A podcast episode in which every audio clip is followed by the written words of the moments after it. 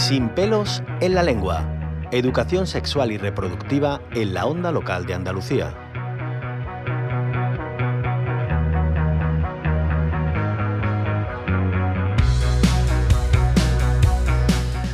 Hoy cerramos este tiempo de radio que semanalmente hemos dedicado a hablar de educación sexual y reproductiva.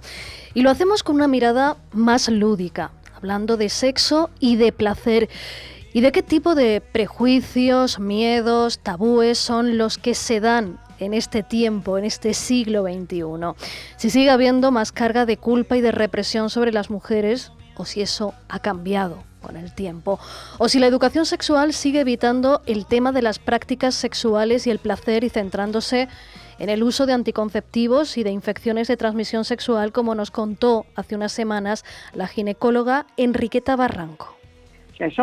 Capaces de expresarnos en términos técnicos sobre medidas anticonceptivas, infecciones de transmisión sexual y otras cuestiones relacionadas con el sexo y con la reproducción, sin embargo, mm, con mucha frecuencia nos encontramos muy limitadas a la hora de hablar de sexualidad. Hoy hablamos precisamente de esto, lo hacemos con Mónica Ortiz, psicoterapeuta, sexóloga y feminista, y lo hacemos también en torno a su proyecto Desmontando a la Pili. Mónica, bienvenida a la Onda Local de Andalucía. Hola, ¿qué tal? Buenas tardes. Bueno, vamos a empezar a, despejar algunas de las dudas que planteábamos en la introducción. Para empezar, ¿se hace una buena educación sexual que incluya también el placer y el autoconocimiento? Bueno, pues por suerte cada vez se hace más, eh, tanto en los colegios y los institutos como en las casas.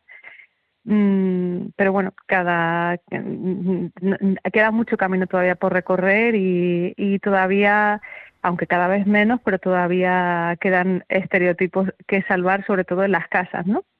¿Cuáles son los, los que todavía perviven a pesar de todo? Bueno, el principal que, sigue dando miedo a hablar de sexualidad y sigue dando miedo a hablar de placer. Eh, y, es básico, ¿no? O sea, que podamos, mm, por ejemplo, hablar con nuestros hijos de, que el placer es algo sano, que si el cuerpo te está diciendo que siente placer es que eso es algo bueno y además es alegre. Eh, e incluso hablar con nuestros hijos de nuestro propio placer, ¿no? Nos da mucho, mm, mucho miedo, ¿no? Que ellos descubran que nosotros también disfrutamos de nuestro cuerpo. Yo creo que ese es el principal de todo, ¿no? El, el miedo que da, que eso se descubra, ¿no? El placer en general, ¿no? El placer como, como forma de vida, que debería ser una guía en lugar de algo que nos dé miedo. y, Mónica, eh, hemos hablado en este tiempo mm, con algunas expertas en nuevas tecnologías, en educación sexual, y nos decían que evidentemente Internet ha cambiado también el modo de comunicarnos y el modo de relacionarnos sexoafectivamente. E, en este tiempo, en estos últimos años hemos escuchado mucho poner em, el acento en el porno, de cómo los jóvenes con edades cada vez más tempranas tienen acceso a este contenido que en muchas ocasiones em, les da una referencia equivocada, una referencia que no es positiva. Eh, ¿Qué peso tiene ahora mismo el porno y cómo la educación puede ser un contrapeso a esa mala influencia? Eh, a ver, que tiene peso es indudable, ¿no? O sea, no podemos olvidarnos de que es una de las vías por las que los jóvenes están, y los niños, ¿no? Y las niñas están conociendo de sexualidad y por mucho que nosotros en casa, incluso gente que estamos preocupadas por el tema, ¿no? Hablemos de sexualidad en casa, intentemos dar una idea de una sexualidad sana, eh, libre, respetuosa, consensuada, eh, no, no, debemos olvidarnos que una de las vías de las vías principales a la que ellos acceden es a través de, del porno, ¿no? Y eso es un problema sobre todo porque es un eh, es una vía por la que bueno es una vía en la que eh, no se representa, por ejemplo, ese placer del que estábamos hablando antes, ¿no? Te, te, te enseña a los seres humanos como objetos y no a seres humanos como como otros eh, como otros iguales con los que relacionarte con los que relacionarte no y que al fin y al cabo no dejamos de ser dos cerebros que entramos en sintonía y que estamos entrando en relación. Y eso es lo valioso de la sexualidad no que es una vía por la que entrar en esa sintonía con, con otras personas y eso es lo saludable. Y toda esa parte eh, la mayor parte del porno, ¿no? El porno que al que ellos tienen acceso, acceso está, es completamente invisible. Pero bueno, también es verdad que por suerte, como creo que cada vez más se habla y de sexualidad y, y por suerte creo que los jóvenes nos dan 800 miles de vueltas, y hablan mucho sobre, por ejemplo, formas de relacionarse, eh, hablan mucho sobre tipos de relación, sobre el amor, ¿no? Sobre no solo orientación, en eso nos han dado 30 vueltas, ¿no? Mm. Eh, sino formas de relacionarnos que, que nosotros desconocemos, que no nos hemos ni atrevido a hablar de ellas, ¿no? Mm. Yo creo que ellos, por suerte, aunque siguen teniendo esta vía de influencia que suele ser bastante negativa, eh, también tienen otras vías de conocimiento a través también de Internet que, le, que les permite relacionarse de otro modo y darle valor a lo que verdaderamente lo tiene, ¿no? Que es el, el poder de la relación en sí misma y, eh, eh, por ejemplo, yo me encuentro con jóvenes que hablan del respeto al cuerpo, ¿no? Que yo no sé qué, qué edad tiene la mayoría de la gente que escucha, ¿no? Pero en mi generación eso era imposible. O sea, yo no escuché hablar de respeto al cuerpo hasta que yo ya era muy grande, ¿no?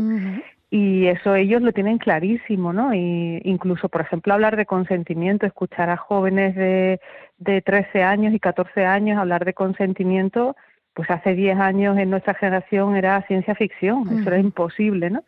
Así que bueno, creo que por suerte, aunque está hay un porno muy negativo, bueno, se nos olvida muchas veces incluso hablar de que hay un porno que es positivo, ¿no? Eh, no todo el porno es malo, hay un porno feminista que también nos traslada a otro tipo de, de, valores, ¿no?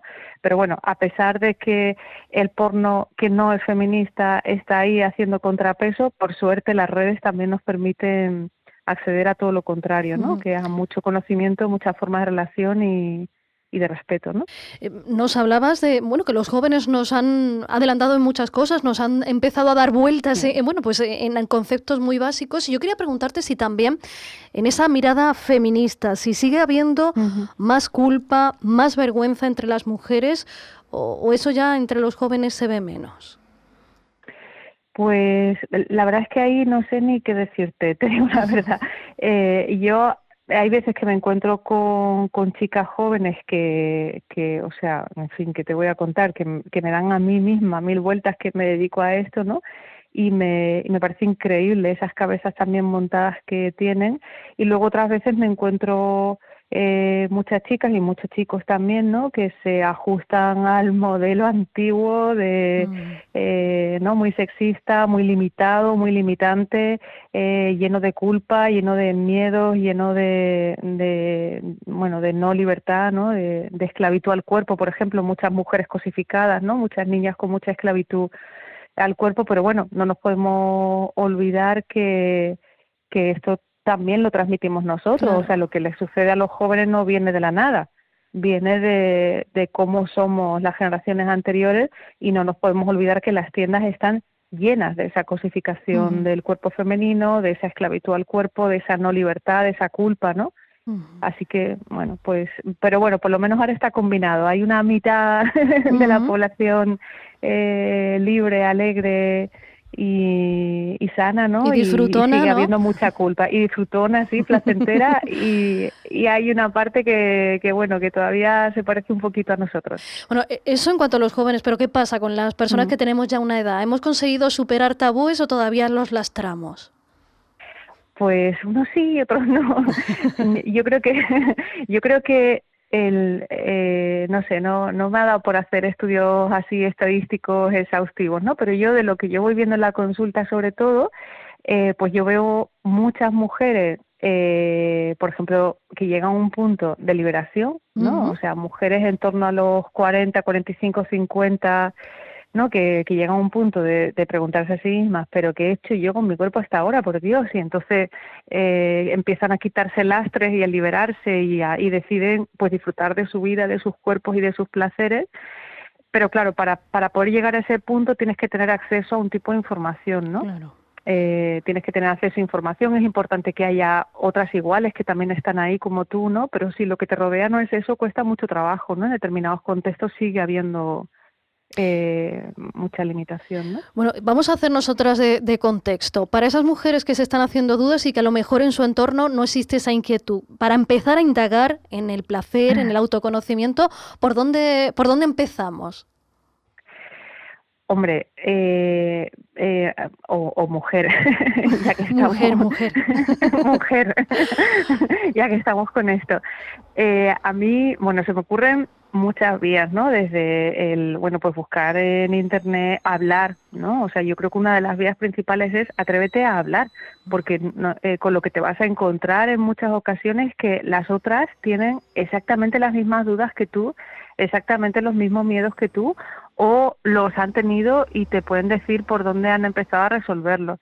Y, y yo creo que otra vía que es muy interesante, que mm, bueno, que yo cuando trabajo con mujeres me parece un desafío, es el atreverse con su propio cuerpo simplemente a mirarse con amor, ¿no? Esto de experimentar el ponerte delante de un espejo a mirar tu propio el, tu propio cuerpo, ¿no? Y ser capaz de mirarlo sin hacer un juicio, ¿no? Simplemente aceptando que este es tu cuerpo que te va a acompañar toda la vida, que lleva contigo toda la vida y que eres tú, ¿no? Sin más ni menos, ¿no? Ese ese ejercicio de atrevimiento me parece revolucionario. Mm.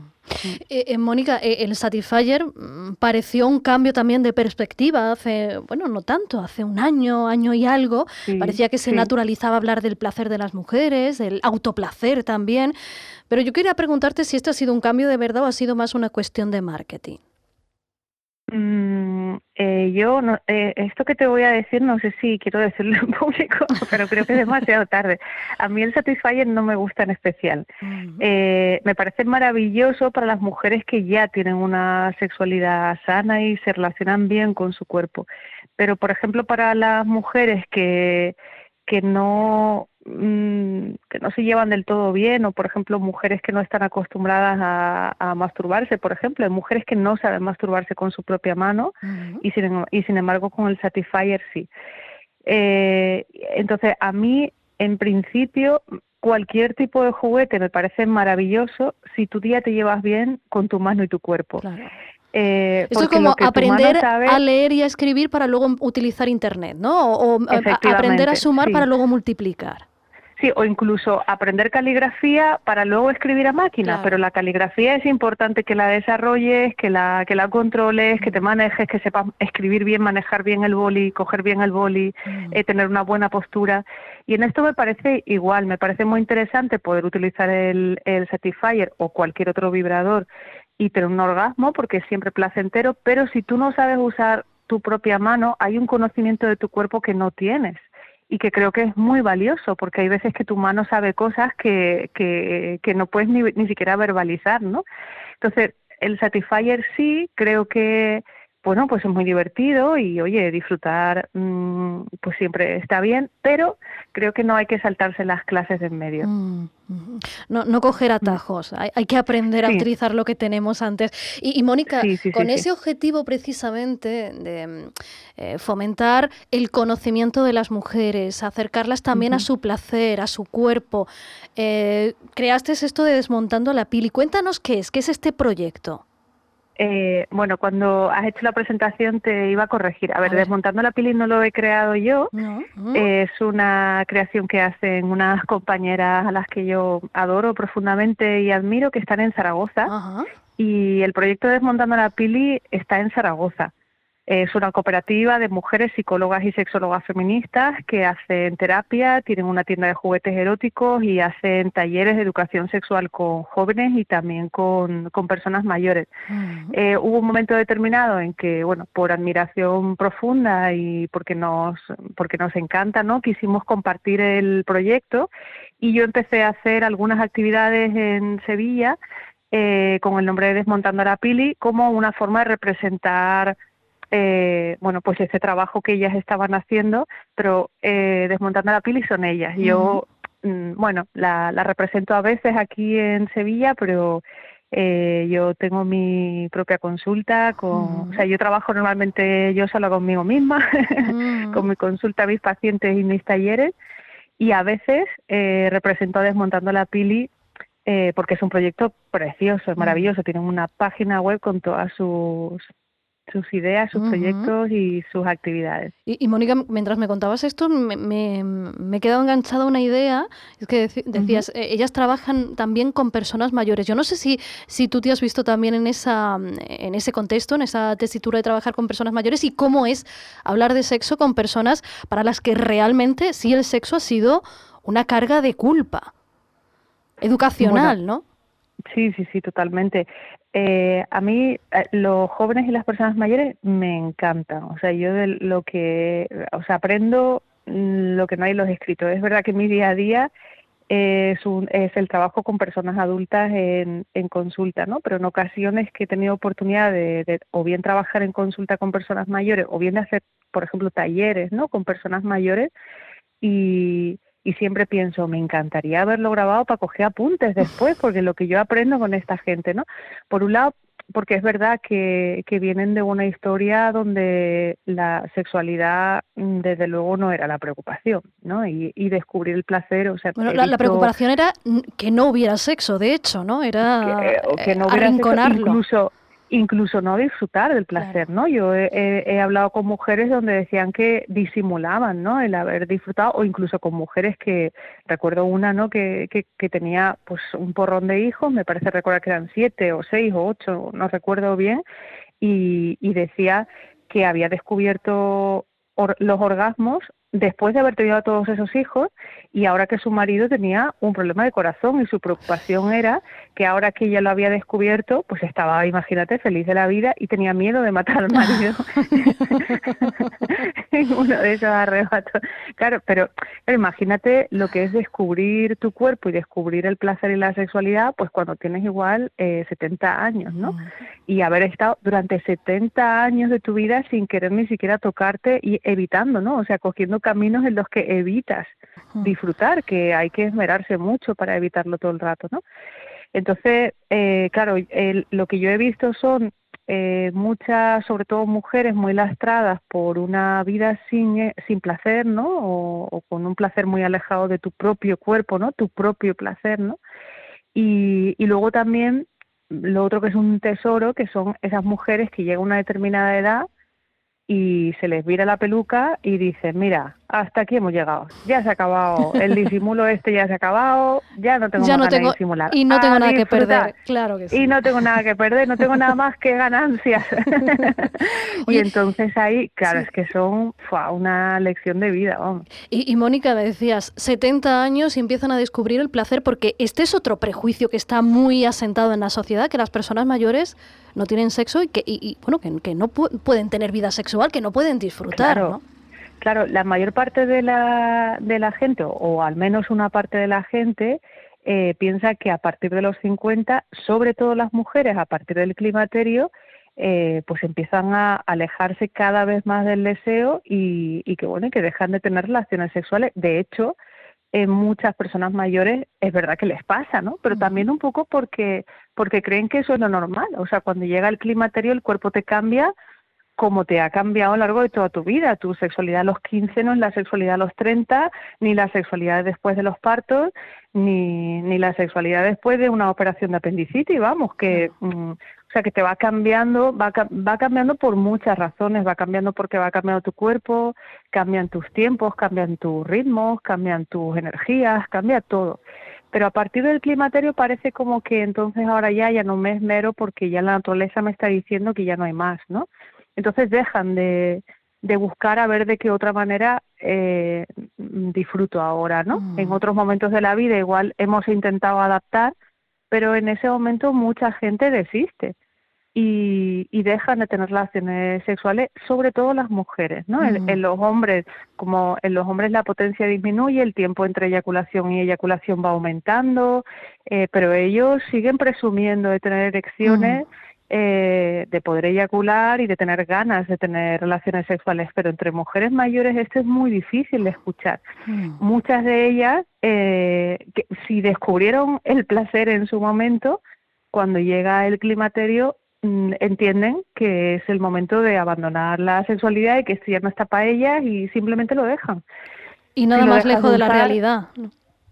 Claro, claro, por supuesto. La, el placer está ahí siempre, igual que el dolor está siempre. El mm. dolor está ahí, te acompaña durante toda tu vida, unos momentos con más intensidad, otros momentos con menos intensidad, y el placer también está ahí durante toda la vida. La cosa es que lo busquemos. Pues Mónica Ortiz, eh, psicoterapeuta, sexóloga, hemos aprendido mucho en estos minutos y sobre todo yo espero que hayamos sembrado semillitas de curiosidad, eh, sobre todo en muchas de nuestras oyentes, también en nuestros oyentes, y que bueno, vayamos descubriendo más de nuestro placer. Mónica, que vaya muy bien, gracias por acompañarnos. Muchas gracias a ti. Sin pelos en la lengua, educación sexual y reproductiva en la onda local de Andalucía un proyecto impulsado por la Asociación de Emisoras Municipales y Comunitarias de Andalucía de Radio y Televisión, realizado con la colaboración de la Consejería de Inclusión Social, Juventud, Familias e Igualdad de la Junta de Andalucía, con cargo a la asignación tributaria del 0,7% del IRPF.